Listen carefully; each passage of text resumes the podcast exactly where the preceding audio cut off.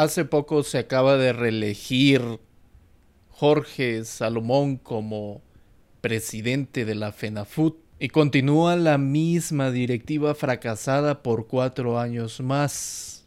Bueno, lo que sucede es que tampoco podemos aspirar a un cambio verdadero, ya que si se cambia de directiva, lo único que se cambia es el rostro. Empresarios que solo manejan sus empresas, pero que no saben absolutamente nada de fútbol. Lo que sucede es que el sistema actual es de tal forma que no permite que otros talentos o otras personas que realmente sí se preocupan por el fútbol hondureño lleguen a ser rectores de la máxima casa de fútbol en Honduras.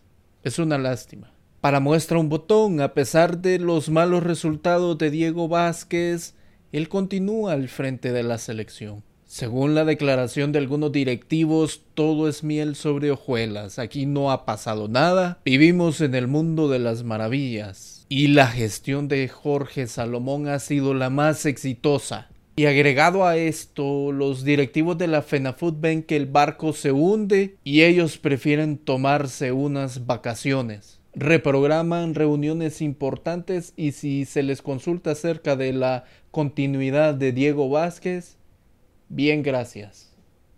Aquí no ha sucedido nada. Yo le quisiera preguntar a Jorge Salomón, actual presidente de la FENAFUT y actual vicepresidente de la CONCACAF, si en una de sus empresas un empleado le produce pérdidas, ¿usted se tomaría unas vacaciones o tomaría acciones inmediatas?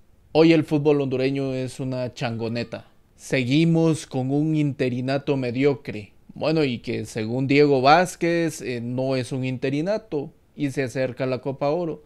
Bueno, en realidad desde el punto de vista de Diego Vázquez tratar de defender su puesto es algo natural. Que le paguen una mensualidad solamente por trabajar dos semanas cada tres meses y que aún así mantengas tu empleo a pesar de tus resultados mediocres, definitivamente es el empleo soñado.